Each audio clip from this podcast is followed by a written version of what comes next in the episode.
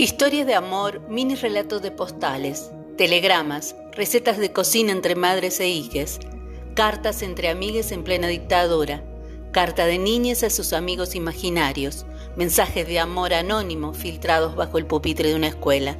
Son algunas de las tantas historias que relataremos.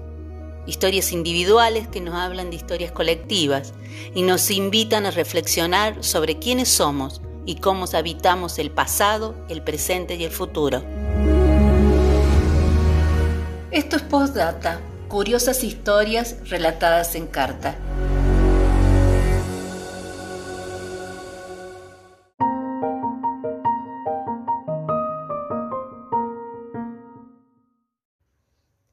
Detenido en la isla Martín García, el general, sí, el que nos enseñó lo que es un sentimiento, le envió misivas de amor a Evita, la reina de los descamisados.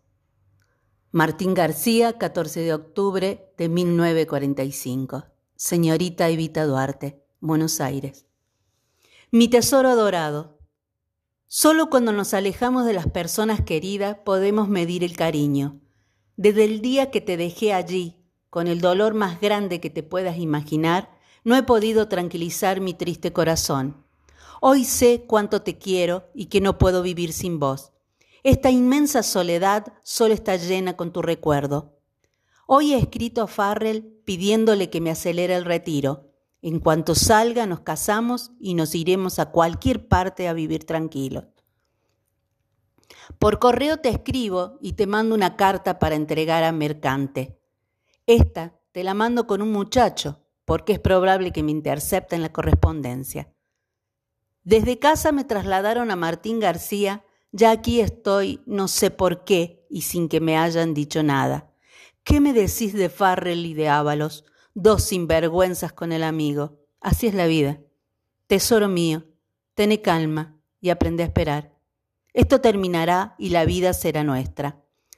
Con lo que yo he hecho estoy justificado ante la historia y sé que el tiempo me dará la razón.